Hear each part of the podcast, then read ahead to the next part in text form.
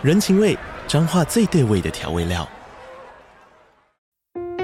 人，你在这端，我在那端，各自忙碌又相互牵挂。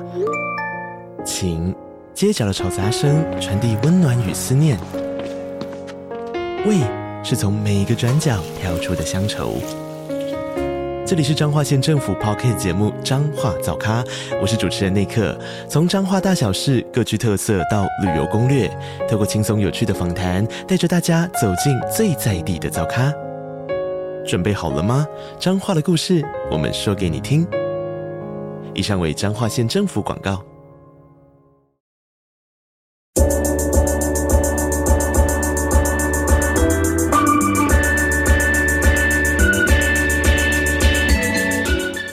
好，欢迎收听午后女子会 Afternoon Girls Club，我是雨洁，我是舒雨。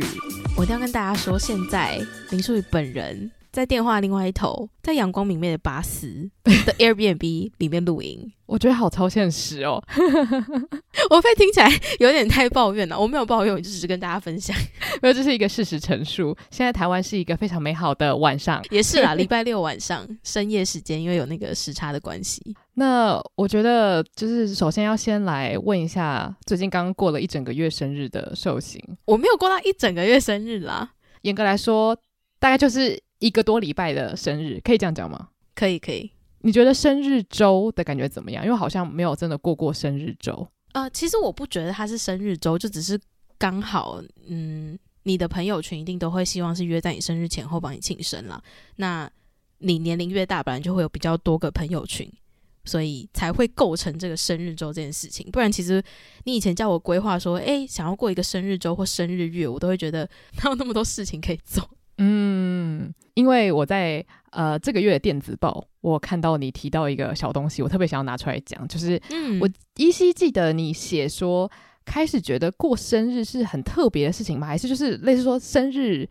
庆祝这件事情对你来说的意义开始变得比较比较不一样了，对吧？我应该没有在做梦吧？你有写这个东西对吧？呃，有一点不一样，我讲的比较是许愿这件事情，就是。以前在生日愿望的时候，会许很多是跟自身比较自控，能够去呃改善的事情的方面去做许愿，所以我可能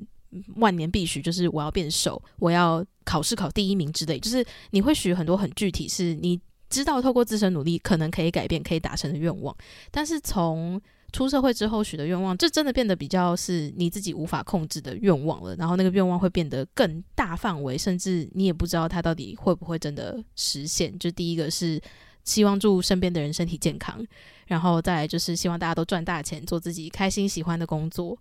这样子的类型的愿望。这样，我觉得非常可以同意，因为。之前刚好我朋友帮我庆生，也就是大概半年前，然后我非常清楚记得那时候我许愿的时候，当然也是会想说哦，我一定要许让自己变得更好的愿望。可是我那时候说出来的好像都是，呃，希望在场的每一个人都可以呃做自己喜欢的工作，然后身体健康、赚大钱之类的。因为我觉得不是说我自己认为我不是因为年纪变得更大，然后变得更好像什么，就是我爱世人，我变得很博爱，而是我觉得快乐常常是来自于。你跟身边的人都很快乐，这才构成一个快乐的人生。因为只有你自己一个人，就说好变瘦、变美、变有钱，然后你身边的人其他人都还是在，你知道，就是。茫茫人海中浮沉的话，我觉得那完全不是一个我对理想生活的向往。所以后来我的许愿都是有一种，我希望我我跟我身边在乎的人，我们都可以过得很快乐。这样子的话，我们一定会越来越好。我觉得有点像是从这个出发点，发现，哎、嗯欸，我关注的面向好像越来越不一样。以前不会觉得说我们都一起考第一名，虽然这也不可能，就是，但我觉得这个差别蛮大的。嗯，也是啊，就是以前你想说你要变瘦，你要变更好，你不会说我们大家一起。对。就是那不是一个可以共同去许的愿望。嗯嗯嗯嗯，对。那因为有生日周嘛，所以就代表你最近就是刚进入了一个新的年龄区段。那你觉得这件事情有带来什么改变吗？我记得当时我刚过二十七岁生日的时候，你好像有问过我类似的问题。真的吗？我记得你有你有问诶、欸，我真的好爱问人家这种问题哦。就是诶，你觉得新的年龄对你来说有什么样子的改变？不过我觉得是一个呃。呃，我觉得这次这个年纪对我来说有点特别，是因为其实这个数字我以前从来不觉得它有什么特别的意义。就是一般我们人会觉得有意义的数字是十八岁，再来是二十二十五，然后就三十，三十以上其实就没有那么多你会觉得特别有意义的数字，就再往上可能就是四十五到六十了，嗯，就是那个区间会跳得很大。然后所以可以发现说，其实二十七这个数字它从来对我来说不是一个特别有意义的数字。但是今年不知道为什么二十七这个数字，我就突然间觉得它好像有了一点什么，就它带给我一些不一样的感觉。第一个是我再也不能说像二十五岁一样是，诶，我才刚出社会几年的那一种。青涩感了，就是不管在职场上面，或者是日常生活中会遇到的，就是新朋友介绍的时候，当我说出说哦，我二十七岁了，就是人家好像就会马上把你归类在说哦，就是有一定职场经验的成年人了。然后再来一个是二十七岁，你其实也年纪还没有大到是会觉得说哦，我活了三十年了，我对人生有些什么特别见解，就完全也没有。你其实反而是进入一个很新很新，觉得自己好像是大人又不是大人的阶段。嗯，我自己。觉得不是二十七岁本身，而是过了二十五岁之后，我有一个很深的感悟。第一个就是你在填问卷的时候，你的那个栏位就是会完全跳到一个对，然后我就觉得哦，很不习惯。这样虽然也不会觉得很抗拒，可是就是觉得哦，原来我已经到了下一个就是年龄区段了嘛。然后再来是一个真的是一个很不好的行为，但是这。就跟大家真实分享一下，就是我平常很害怕在逛街的时候有店员跑过来跟我讲话嘛，就是会觉得，嗯，我没有买东西，然后我就会逃离那个店家这样子。然后像我另外一个很容易。就是会让我突然很紧张的事情，就是有人问我要不要办信用卡的时候，然后以前高中可能穿着便服，有些人可能想说啊，你可能可以办信用卡，会跑过来问你嘛。然后我那时候的统一说辞都是我还未成年，我还未成年，我就逃走这样子。然后老实说，我十八岁之后还是会常常用这个借口，就是只要有任何办信用卡的人问我要不要办信用卡的时候，其实我大可可以像我爸妈一样，他们可能会说哦，真的吗？我来看一下，或者是哦，没关系，我不需要，就是讲出自己真实的想法。可是我每一次的反射的动作都是我还未成年，我还不能办信用卡。然后我直到二十六岁的时候，还是有时候会做这种事情。可是我到二十七岁的差不多这个区段之后，我就开始觉得我讲这句话非常的心虚。所以就是这个很荒谬的故事分享给大家。就我就发现我再也不能 play 我的这个卡的时候呢，我就觉得非常的失望。我再也不能跟别人说我未成年，不要找我办信用卡这样。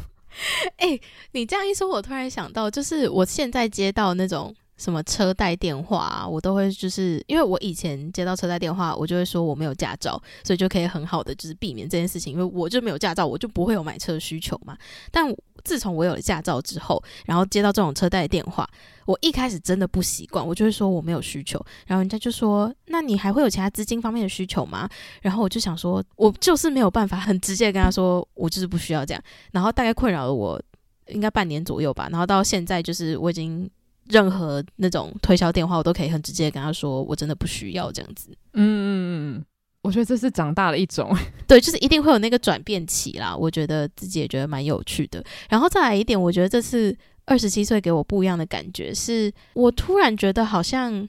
你没有像二十五岁的时候可以还保有一点小孩子气任性的感觉了。嗯，而且我觉得这个是有一点。呃，怎么讲？就是在别人还不不知道你年龄之前，也许他不会对你有这些期待。就是也许如果你展现出你比较孩子气的那一面，然后他也不知道你几岁的话，也许我觉得大家不会对你有太多呃，你知道预设的，觉得说啊，你这个人怎么这样之类。可是当你说出你的年龄之后，我觉得有时候不一定是对方，有时候是你自己就会开始有一个意识，觉得说我已经让他认定我是一个二十七岁大人了，所以我接下来说出的任何话都要符合世界上对于二十七岁。普遍来说，应该要有什么表现的一个模板这样子。对，而且我觉得除此之外，是今年开始，我身边有一些跟我同年龄的人在结婚了，然后甚至我现在呃待的工作环境，有一些同事是跟我同年龄，可是已经生小孩了。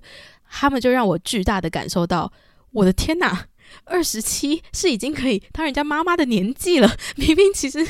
你大学毕业的时候就是可以当人家妈妈的年纪，可是，在现在这个社会就是氛围之下，你不会觉得好像二十二岁到二十五岁，然后是人家的妈妈这件事情是很普遍的嘛？所以你都还会觉得说自己并不是一个就是成年人手指夸虎。可是，当你真的听到有人在你的现实生活范围内，有人跟你做的一样的事情，可是他是人家的妈妈了，你就会突然意识到说，诶，这个年纪好像真的不一样了。对我，我觉得这件事情其实就呃非常明确的反映为什么我。没有很想要跟别人讲我几岁这件事情，并不是因为我觉得二十七岁是一件可耻的事情。我觉得二十七岁就是一个就是一个数字这样子。可是我知道这个世界对于二十七岁的人有一些期待，然后我觉得我的行为好像没有办法真的符合那些期待。例如说，二十七岁的话，你应该要某种程度上你要是世故的，就是那种聪明的世故，你要可以。呃，大概知道要怎么样去回应别人说的话啊什么的，或者是跟别人交流的时候不应该太你知道紧张，因为理论上来说你在职场上面应该会有一些经验之类。我就是会觉得，当我告诉别人我的年龄，他就会期待我变成一个成熟的大人。可是我觉得在我自己心中，我跟我二十三岁的自己并没有太大差别。就当然除了一些你知道人生的功课啊做的比较多之外，但我觉得我并没有像是。你说成为某一个人的另外一半，或是成为某一个人的妈妈，这种就是如果你的人生真的进入到了某一个很特定的阶段的话，也许他们在某些事情上面会比我成熟非常非常多。说实话，我觉得。这次过生日，我真的没有想到说，诶，这个数字原来对我来说是有一个新的里程碑的感觉。甚至我就是在想说，还是说单数对我来说就会比较特别。因为老实说，去年在过二十六岁生日的时候，我就一直都觉得没有怎么样，就是二十六岁还是一个很年轻活力的年纪这样子。可是真的，一进到二十七，我就觉得自己好像离三十岁好近。可是其实也没多近啊，你离就是所谓的三十岁还是有一定的距离啦。我我觉得会不会有一种可能，是因为从二十二岁毕业之后到二十七岁这几年之间过得实在太快，所以会让你觉得，你知道三个数字就跳到三十的话，会觉得是不是一眨眼你马上就三十岁，然后你还是没有太大的改变？这样你会有这样子的想法吗？觉得时间过得太快了，所以就是那种数字一下就溜走的感觉。我觉得我还好是，是呃，这次很特别，是我反而觉得，诶，我怎么才二十七岁？我我我还以为自己已经要二十八了，但是其实才二十七岁而已。所以你是有在期待你你成为二十八岁的自己吗？还是你只是觉得时间上过得真的好像一副就是两年要过去的感觉？呃，后者，然后加上是我从小就不是一个觉得年龄数字长大是一件很很令人害怕的事情，就甚至我小时候是非常期待自己能够二十五岁的。就我对于自己的二十五岁是有个很特定的幻想，我觉得二十五岁就是一个大人，然后很成熟。我好希望可以赶快变二十五岁，我就可以。就是拥有一个工作，然后花自己赚的钱，然后过得很自由自在这样子。所以，即便是现在就是二十七这个数字，好像距离三十只剩三个数字的区别，但我都还是会觉得说，就我没有在惧怕三十岁到来。我甚至觉得，诶，我还有三年的时间可以可能成长到我我所幻想过的三十岁 应该是什么样子。这样，我必须要分享一个前几天，诶，没有，就是昨天晚上才发生的事情，就是因为我最近就是在伦敦。呃，住我朋友家，然后我们晚上有时候就是会聊天嘛。然后因为我朋友的职业非常特别，他是演员，所以我觉得他接触的世界就跟我非常的不一样。然后那天我们就是出去玩的时候，他就问我说：“诶，如果呃你现在可以进入一个平行时空，或者是说你现在的人生阶段，就是你的父母就告诉你说，你完全不用担心什么，你的事业要怎么发展，你现在想做什么就可以做什么的话，那你会选择做什么职业？”然后那时候就苦恼了非常非常久，我就说我想不到。任何除了我现在这个职业之外，我想做的职业。但是那一天刚好他就在就是放他同学就是一起合唱的一个影片，我就说啊天啊，我小时候就一直很想要，你知道，就是活出歌喉战真实版这样子。然后他就说，那你想不想成为音乐剧演员？我说我超想的。他说这就是你的梦想啊。然后我说哎，对耶，我都没有想过这件事情。然后就从这个主题就开始延伸到说，哦，就是每次在看那个富比士杂志的时候啊，他不是都会有那个 thirty under thirty 嘛，就是三十位三十岁以下的一些成功企业家这样子。嗯，然后那时候会联想到这件事情，应该是因为在讲说，哦。演员，你要追求事业的时候，通常你都是希望可以越年轻开始越好嘛。今天如果你假如说已经毕业十年了，你要再去追求演艺梦想的话，那你还是要从零开始训练，或者是你可能要有特殊管道。然后我们那时候就说啊，你看我我离三十岁只剩三年了，我现在要如果要上富比士的话，我要我要再更加努力一点这样。然后我朋友就说，你知道我们学校还有那个音乐剧演员的那个缺啊，你可以去上课啊，然后之后你还可以就是你知道在。那个西区可以可以登台什么之类，就我们就开始疯狂的胡思乱想这样子。然后我我一方面觉得非常有趣，然后一方面我也觉得，就算我那时候是在开玩笑说啊那个副笔试什么什么的，但我的确就是从之前我们在节目上应该就有小小提到，就是偶尔你在看那些副笔试的杂志的时候，你会有一个呃很不切实际的认知，觉得人生在三十岁以前如果什么事都没有完成，就是这些什么事就是世界上。人认知为成功的这些事情，如果你没有达成他们的话，好像你这三十年是有一点浪费。但事实上，现在人类的平均年龄大概是一百多岁左右，诶、嗯，有一百多岁嘛？但八十岁了，你的人生还没有过一半，你就期待你要完成所有成功的事情，我觉得这是一个非常、非常、非常可怕的事。所以我现在慢慢的开始在练习，我不想要去期待我在三十岁我要完成什么厉害的事情，而是就是期待这个年龄到来的时候，我会觉得非常的轻松，大概是这样子。那在就是你转换想法之前，你对三十岁有什么期待吗？我觉得我甚至不是对三十岁期待，我对于二十六岁有期待。我之前好像也有曾经讲过，就是这个确切年龄也是因为我在大学的时候有一个我很喜欢的 YouTuber，他。在他的影片分享说，他觉得他二十六岁应该就会结婚生子，嗯，然后因为他的年龄跟我没有差非常远，所以我就觉得哦，所以二十六岁是一个很适合结婚生子的年龄吗？然后也的确，他当时就有一个非常稳定的男朋友，所以后来他们也结婚了，然后他也的确生小孩了，所以我好像就会有一点觉得说，看着一个人对于自己的年龄有目标，然后也的确达成了那些目标，然后再反观我自己，我本来也期待我在二十五、二十六的时候可能会。有所谓的成家立业的动作，那时候可能就是高中的时候，嗯，但就发现自己完全不朝这个方向前进。可是我也不觉得我应该要朝这个方向前进，所以你反而会开始思考说，我该重新去定义什么年纪做什么事吗？还是我就不应该定义？我可以一直到三十岁都还是一个非常幼稚的人，都还是一个想做什么就做什么的人，是不是这样子？我会过得比较开心。我现在开始在思考的是这件事情。那当然，我同时要去面对就是。当我不符合别人对我年龄期待的时候，我能不能够非常有自信的告诉他说：“哎、我二十七岁，但是我非常幼稚，或是我在做的事情不是一般二十七岁会做的事情，所以不要对我有太多的预设立场，这样子，不要不要去评断我，不要跟我说你觉得我我对你来说是个失败者什么之类的。”嗯嗯，我觉得是，就是我们之前有讲过，因为现在真的媒体太发达，然后大家又非常推崇在于说你年纪很年轻的时候就达到一定的成就这件事情，所以。很大部分是会让就是二十五岁到三十岁的年轻人是一定有呃一定程度的恐慌，就特别是当你心中真的有你很想要达成的梦想的时候，你一定就会觉得说，诶，为什么有这么多成功的人，他们都是在这个时间点就就完成他们的梦想了？那我跟他们一样，我的梦想也是我很希望可以帮助社会能够就是变得更好或什么，但是我现在却。连一点小动作都还没有开始实现之类的，就你就会开始对自己感到沮丧嘛，然后甚至会开始惧怕，就是三十岁的到来这件事情，因为好像三十岁一到，然后你的人生没有什么样子比较显著的成就，你就觉得自己的一生毁了的感觉。嗯，所以确实就像你刚刚讲的，就是现在可能会比较倾向于是希望不要让自己陷入就是什么年纪就要做什么样子事情的那个窠臼里面。可是，当你的生活环境周遭比较多人是依照这样的价值观生活的时候，你或多或少还是会被影响到。所以，要如何就是帮助自己说服自己，也不是说服，就是你要如何保持让自己可以不要被这样的观念影响到？我觉得会是我未来几年需要去挑战的事情。我自己目前觉得最容易的方法，也也是其实也是困难的方法，就是多认识不同的人。因为其实我觉得你说的没错，因为我身边的确有很多人，是我可以预想到接下来的几年，他们就会慢慢走上成为某个人的稳定伴侣，然后开始思考要买房子、生小孩、建立一个家庭，然后努力的工作来养养育这整个家庭。我觉得这是一个非常美好的道路，但是这个道路可能不是我现在最向往的。那我当然也是会会为这些朋友感到非常开心，而且我甚至会期待他们生小孩，我可以玩他们的小 baby 什么什么之类的。但同时，我觉得。我也会很期待自己可以拓展新的交友圈。其实我觉得像，啊，例如说，我们开始做节目之后，我觉得我的交友圈也开始有不同的变化嘛，可能会认识一些我从来没有想过的领域的人。那我觉得，无论这些人他们的人生道路怎么样，都跟我的很不一样。那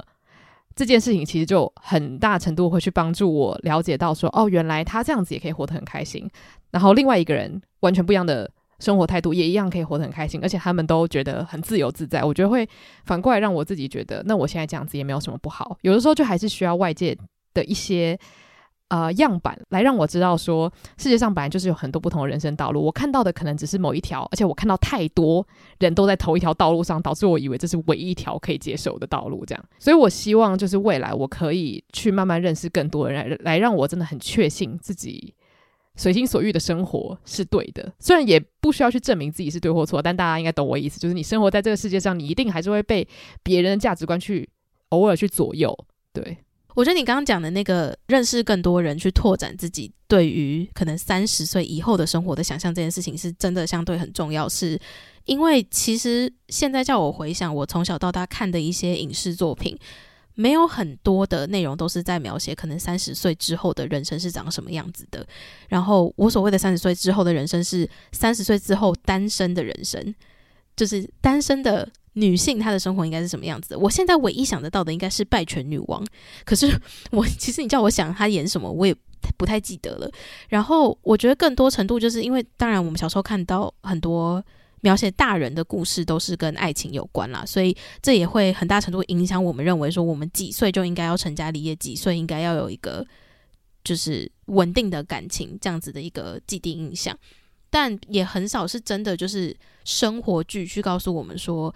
其实有人他就是三十岁之后，他过着单身一个人的生活，然后他的生活也很精彩，也很有趣，也是很值得拍成。电影或者是影集给大家看，说其实你三十岁之后，就算是单身的生活，你有工作，你有朋友，你有家人，并不代表你一定要找到一个稳定的感情，才可以就是拥有戏剧里面所表现的幸福快乐。但这一部分的戏剧跟影视作品其实是缺少的，但也可能是因为我小时候就是并没有看非常多的东西来，加上就是我年纪很小的时候看三十岁之后的人生，也应该 得不到什么共鸣。不过，就是其实现在你你让我可以选择的话，其实我蛮愿意看这些剧的。我也很想要知道，到底世界各地的人在这个年龄段，他们是过着什么样子的生活。我觉得有一个很可以延伸的东西，就是因为刚刚提到，在戏剧里面原本就很少在讲。啊、例如说三十，甚至是三十后半的人都在过过着些什么样的生活？除非像就是例如说败犬女王，她在讲的依然还是哦，一个败犬要如何找到爱情。就我觉得通常在讲年纪大的人的时候，好像都是 focus 在这个人他要如何在一个如此艰困的年纪区段中找到了一个你知道很适合他的爱情。我觉得首先这个就会让。呃，那个叫什么？那个叫求偶焦虑嘛？就是当然，当然你在大学的时候也会烦恼啊，找不到另外一半啊，都没人爱呀、啊。嗯、然后二十几岁想说怎么办？想成家立业没人爱啊。然后。接下来你三十几岁、四十几岁的时候，就会说怎么办？我没人爱，然后所以影集就可能会开始告诉你说啊，你看这个主角他怎么样，就是遇到命中注定的人这样。所以我觉得第一个他可能会有所谓的求偶焦虑，就是如果你在这个年纪，你没有认真的去寻找你的另外一半的话，身边的人就会替你感到紧张，因为你的道路即将要分叉。然后再来就是刚刚讲到。呃，年龄这件事嘛，就算他们找了一个三十五岁的演员，我觉得因为在演员圈或是艺人圈都都有外貌焦虑嘛，所以就是大家会尽量让自己看起来非常年轻。嗯，所以我觉得还有一个问题就是，我们看到的这些可以代表我们年纪区段的人，可能是二十后半、三十出头，他们的外貌都还是会尽量想要维持在二三到二五那样子的紧绷跟。你知道幼态，我觉得真的是幼态，嗯、就是现在大家很追求，就是怎么样子可以看起来越像幼儿。好了，不是不能讲幼儿，越像青少年越好。我觉得这件事情它很深的影响到我，我自己也会去搜寻一些什么抗老保养品之类的。说实在，我身边 所有人在 IG 上面都会分享说啊，什么保养品很好用啊。我觉得这件事情其实是非常渐进式的，但我可以很明确的发现，大家不愿意离开二三到二五这个区段的样貌。嗯，就是我们会开始追求我要如何永远的停留在二三到二五这个区间。那我觉得演艺圈更是，而且他年他的年龄可能会更严格一点。所以，就算我们今天看到了同样年龄区段的人，我们可能还是会不小心被影响到，所以会觉得他们好像在告诉我们说，你必须要永葆青春，你才可以活出亮丽的人生这样子。但是我不太确定你自己有没有这样的感受，但我觉得我其实还是默默的有被影响到，就是我不觉得。我现在是可以接受说好，没关系，我现在就是可以变老，然后我完全你知道，就是不会害怕这件事情，因为我觉得我在看的媒体就是在贩卖这种焦虑，除非我今天就是把 Netflix 全部关掉，然后再也不看任何偶像剧。我觉得肯定是有的，因为呃，我以前很喜欢看中国的影剧，然后后来比较少看，是因为我发现他们的滤镜真的开得好严重，然后又加上看了很多一连串的，就是关于影剧。呃，背后后制到底花多少时间在帮演员精修他们的脸型这件事情，让我惊讶到说，原来你以为看到影片就会是真实的样子，但其实不是。现在的技术就是厉害到连影片他们都会要求后制人员会花非常多的时间，只是为了帮演员们的脸型或者是呃脸的紧致度可以维持到它像是他照片呈现出来的样子。所以，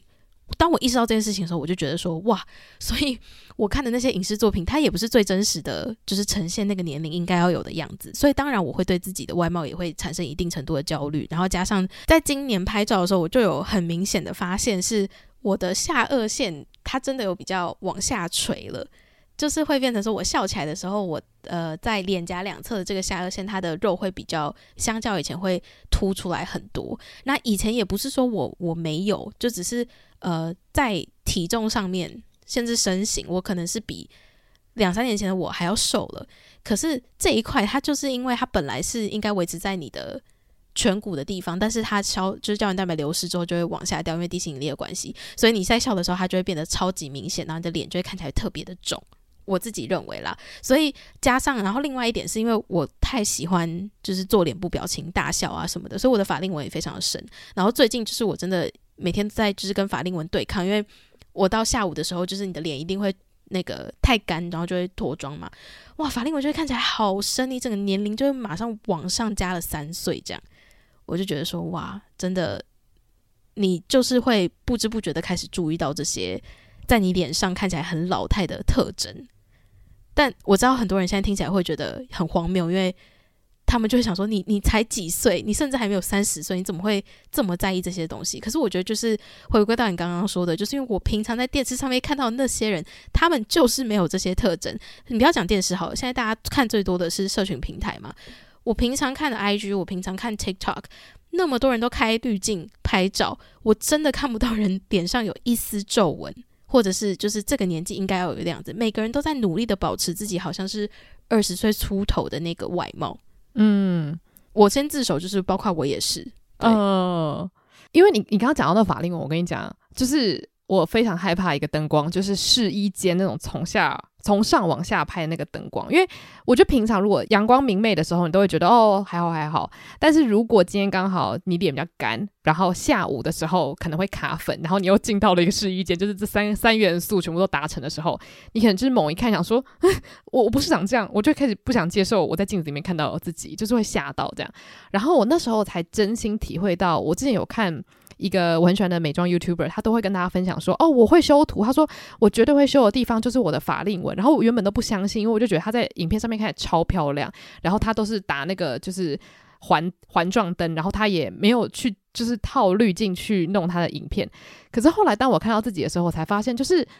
就是在某一天的某些时刻。你就是会有出现一些你认为不应该存在的老态，然后那个 YouTuber 讲的话，现在就会回到我的脑袋里，就是他就说他自己先承认，就是他就是不能接受在某些时刻下午他卡粉的时候自己脸上的那个纹路，所以他会把它修掉，试图去回到他认为他应该要长的样子。但是我很感谢他有先说这句话，不然有时候我可能看到自己卡粉的时候，我想说呃吓死我怎么会长这样子？然后像甚至我觉得一个最经典的例子是 Gigi Hadid。因为 Gigi 她脸特别的地方，就是她有一个很幼态的脸颊，就是有点像那个花栗鼠这样鼓鼓的这样，所以这其实她的特色，然后也被大家就认为是非常漂亮。可是，在某些光线下面，就是会出现类似像法令纹的那个阴影。可是他在他的 IG 上面，你永远看不到。可是他如果是走秀，然后是一般新闻媒体拍的时候，就是会出现那样子的，就是反差这样。然后大家可能就会觉得很惊讶。可是我之前就看过很多影片分析，他就讲说，首先当然当然，Gigi 就是不断的修图跟用滤镜是没有那么好的行为。可是。这也反映了，因为大众就是不想要看到法令纹，或是我们会认为法令纹或纹路就是老态的象征，就是我们造就了这样子的怪兽，然后这些怪兽又造造就了不安的我们，我们又造就了怪兽，反正我们就是你知道互相喂养的两个群体这样子。然后我就觉得，我一方面觉得他辛苦了，但一方我。一方面，我也觉得哦，那这我应该要更加的远离名人的 IG，因为名人的照片往往是看起来最真实，但是又最精修的一群。因为一般人如果你知道套弄很蛇精的滤镜，我反而会觉得哦，这就是假的。我之前有追踪一个 IG 账号叫 Celebrity Face，然后他就是专门在做呃网红或者是模特儿他们修图跟实际照片的那个对比，就是让。你你其实有的时候在滑 IG 滑到相对比较真实的照片，会觉得比较安慰啦。必须老实说，因为你就会发现说，哇，那些看起来很漂亮的照片，其实他们都修了蛮多东西的。然后也蛮有趣，是就是可以看到每个人在意的地方不一样啊。因为有些人他可能精修的反而不是他的脸，而是他的身材，就是他的身材比例，他的腰要极瘦，他的臀部要极大这样子。所以我觉得关于年龄这件事情，真的是会对于自己脸上面的一些面部线条会变得特别的，就是在意。然后这真的无可厚非。然后我也还没有。找到一个就是跟他相处的平衡，因为说实话，你每天看镜子最快速发现的地方还是这些，就是你已经有的细纹这样子。嗯，我我觉得这个之后我们搞不好可以再聊，就是呃，因为我们平常私底下聊的时候，很常会聊到就是外貌跟别人对你的评价所造成的心理影响嘛。这样讲会不会有点模糊？但就是有的时候你并不是觉得你一定要维持年轻貌美才是重点，但我觉得。有时候你是无法接受自己变得跟你以往不一样，因为你变得跟以往不一样，代表外界对你的反应也有可能会变得跟以前不一样。嗯、我觉得人都是喜欢留在自己的舒适圈的，所以当一个我们讲最简单丑小鸭变天鹅的时候，他不愿意接受我已经变漂亮的事实。那我觉得反过来说也是一样，所以我觉得其实年龄的增长其实就是有一种，无论你是。你觉得你是变好还是变得不好，还是没有改变都好，但我觉得在某种程度上，你就是变成了一个不一样的自己。然后无论是行为上你觉得有一个落差，还是说你觉得外貌上有个落差，外貌上一定会有嘛，就是胶原蛋白流失，除非你定期的去维修保养什么之类，要不然一定会多多少少看到一些不一样。我觉得其实它就是一个面对这种。天然跟社会转变的一个缓冲期吧，但我也不太确定，搞不好我四十变五十，我还是要再经历一次这个缓冲期。但我觉得我现现在这四年可能会是我身边跟同才之间都会经历到的一个很震荡的区段嘛。一方面觉得啊长大真好，一方面又觉得可恶，我长大了，我的胶原蛋白在哪里？这样。老实说，我有点讶异在这个年纪体验到这件事情，因为我一直都觉得二十几岁的年纪就是相对还没有那么需要在意保养。嗯，但是。我不知道是不是最近几年真的开始那个年龄有再往下降，就是你会觉得好像以前我就会觉得说，哦，保养就是三十岁之后再做的事情，然后当你真的进入到二十岁之后，就会有人跟你说，啊，保养就是二十五岁再做就好。当你在二十二岁的时候，就就会有人突然跟你说，你现在没有在保养吗？你都不担心你之后那个法令纹怎么样？你胶原蛋白流失怎么办？你现在就要吃胶原蛋白，所以你会发现那个。就是关于保养到底应该什么时候开始，那个年纪不断的往下降。我现在甚至担心有有人会跟十六岁的少女说：“你现在就要开始保养，你现在就要开始喝胶原蛋白，因为你之后你十八岁之后你的脸就开始往下垂。”就是我有点担心，就是这个年龄只会越来越往下降，然后大家就是对于幼态的这个着迷程度也会变成说，以后会不会大家就说：“那我要想办法让自己维持在十六岁的样子。”我跟你讲，现在你最担心的事情已经发生了，因为就是 TikTok 现在什么年龄都可以，你知道互相的看内容嘛。嗯，然后我就已经看到好多个人就是拍说什么我十二岁妹妹的梳妆台，嗯，然后就是有一个品牌，就是还算蛮高级的，叫叫 Drunk Elephant，然后台北也买得到。然后呢，他就说他妹。满桌的 Drunk Elephant 的的的产品，可是那个产品本来应该是给三十几岁需要非常那种强力抗老或者是保湿的族群而设计的。什么？然后十二岁的小妹妹，整个桌上都是抗老保养品跟保湿乳霜什么的。然后我就想说，那你三十五岁的时候你要用什么？你现在就已经在用这种，我不知道。我就想说，就是你真的有需要吗？我好，我好困惑。我觉得我前阵子才看到一个影片是。有人就分享说，诶，有一个十二岁的女生在 TikTok 上面 PO 了一个自己美国的 Sixth Grade 毕业典礼的照片，这样看起来就是一个高中生的样子，就青少年的样子。然后那个分享的创作者就分享了自己十二岁的照片，就说我十二岁的时候看起来就是个小孩，怎么会现在十二岁看起来是个青少年了？就是我我我到现在都还会觉得说这个真的好冲击。所以其实你刚刚讲的那个我更冲击，因为我就想说，他们觉得十二岁自己已经是最好的自己了吗？或者是他们可能会觉得，我现在就是要变成一个你知道很会保养自己的大人，所以现在他们的可能皮肤还是非常的嫩啊，非常的好。可是他们会觉得，哦，那我要防患于未然。嗯，从现在开始，我就要确保我二十五岁还是很年轻。可是二十五岁很年轻啊，所以我就在想说，他们的外貌焦虑到底有多严重？严重到他需要有整桌的保养品跟化妆品，然后还有你知道身体保养这样子。而且你有发现一个悖论吗？就是我们最前面有说过，现在人的平均寿命是比以前更长的，可是现在的人却活得比以前着急。嗯，就你在十二岁的时候活成十七、十八岁的样子，可是其实我们的人生是长到将近九十岁才有可能，就是你人生要步入之最后的阶段诶。我觉得很有趣是，呃，社群世代现在最活跃的可能是三十几岁的人嘛。那假如说我们现在这几代都过得这么着急的话，我们五六十岁到底要干嘛？我现在我现在是认真的在。就是想说，诶，那我们五六十岁，我们前面那么急着，就是你知道上富笔试杂志啊什么之类的，那我们五六十岁，我们还有什么东西可以追求？还是我们就立刻就搬到乡乡村，然后度过我们的晚年这样？所以现在非常多人在提倡一个东西，叫做第二人生、第三人生。就是前几年有个很流行的概念叫 FIRE，然后他就是在强调说，他们追求的不是说我要在一家公司做到六十五岁之后退休，而是我对于退休有一个想要的金额，我先算好，就是。我要存多少钱才可以支撑我之后可能几年不用工作的生活，直到我老死？那我现在就是努力工作，然后尽早把这个钱存到之后，我就不工作了。所以是一个提早退休的方案。那我提早退休之后要干嘛？就是去做我想要做的事情。我觉得，呃，当然这个不是所有的人，但是你刚刚提到那个 fire，所以我就想到说，如果是奉行 fire 的话，某种程度上是不是可以说，他想要赶快展展开第二人生，就代表他想要赶快先。着急的活，然后从资本主义毕业，然后他就可以赶快再做一些不是为了赚钱而做的事情，就是为了快乐而做的事。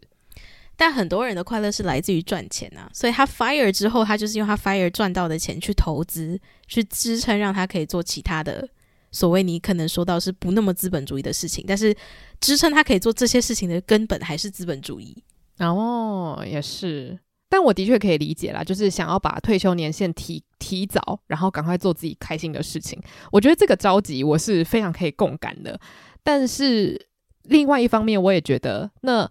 成功好像就不不应该跟这件事情绑在一起。就是例如说你，你退休展开第二人生之后，你还是会有另外一种版本的成功嘛？就假如说你从公司毕业之后，你想要去。啊、就要开一间咖啡厅好了。那当一个成功的咖啡厅老板，卖你自己喜欢的饮料给你的客人，这又是另外一个成功。那你前半生在公司，你知道爬那个公司的那个阶梯的时候，那个又是另外一个版本的成功。所以我觉得这件事情我是蛮同意的，就是你可以在不同的人生当中取得不同的成功。那这样的话，你就不需要用年龄来界定说我在三十岁之前一定要闯出一番事业，否则我就是一个社会的鲁蛇这样。嗯。所以，其实我觉得我们现在在某些程度，应该说外表上面，我们对年纪被我们是有被年龄绑架的。可是，在思考上，我们又希望自己不要被年龄框架住。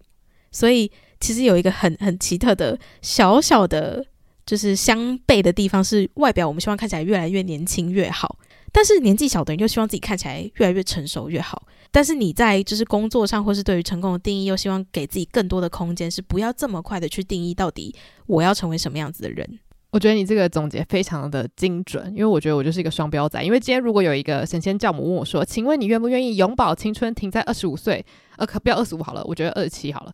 请问你想不想永葆青春，停在二十七岁？那我可能会说：好好好啊！就我不可能会说不要你，你不要管我，你就让我老死吧。这样就我就觉得我还是会非常。虚荣的觉得哦，要是可以永葆青春的话，谁不要呢？就一方面来说，我禁锢自己，可是我又觉得心灵上我想要自由。嗯，那当然，我希望我有一天可以在所有的地方都非常的自由啦，就是不要觉得永葆青春是一个 很梦幻的事情。对，但是我觉得这就是一个过程啦，搞不好我两两三年之后我就不是很 care 外貌怎么样了。希望我们都可以变成那样。对啊，就是反正我觉得我们现在就好好的。去接受当下的那个很很不舒服的感觉吧，因为我觉得如果没有这些不舒服的感觉的话，这个节目也不会存在。如果我们的人生都一直舒舒服服的，你知道，就是什么事情都觉得 OK OK，就是我都可以接受的话，那我就我就不需要跟朋友聊天了。我就觉得，嗯，这也是活着有趣的地方。如果都顺顺，你们就会听到我们说啊，二十七岁我觉得很棒啊，我的脸上开始出现皱纹了，但我觉得这就是岁月正常的痕迹。没错，然后大家就想说，这什么烂鸡汤啊，我不听了。嗯，就是我我我自己真的有发现是，呃，二十五岁之后，大家对于自己。脸部的变化真的非常的注重，然后会真的找很多很多不同的产品，只是或是医美，就是让自己看起来不要那么的快速的老化。不过说实话，我们真的有很老化吗？也没有。对，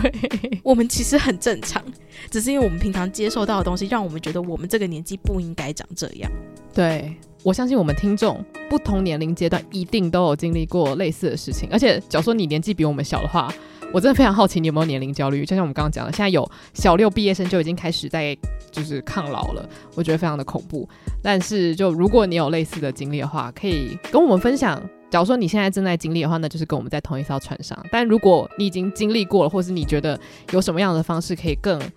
安好的跟这种思维共存的话，那也欢迎跟我们分享你自己的心得。这样没错。现在如果想要针对单集内容做回应的话，可以到我们的 Spotify 有留言的功能。那我们每一集都会开一个相对应的话题，然后让大家可以针对这个话题做回复。那另外，如果想要透过呃私讯跟我们分享比较完整的故事，或者是在现实动态分享的话，也都可以 tag 我们的 IG 是 Afternoon Girls Club。对，那如果想要我们来回应你的一些问题，或者是你好奇的东西的话，那你可以到我们的 IG bio 连接有一个来信表单，那你就可以巨细靡遗的打下你想要问我们的问题，或是你想要分享的故事。然后喜欢这个节目的话，或是喜欢这一集的话呢，也欢迎到 Apple Podcast 帮我们留下五星评论。那就谢谢大家今天的收听，午后女子会散会。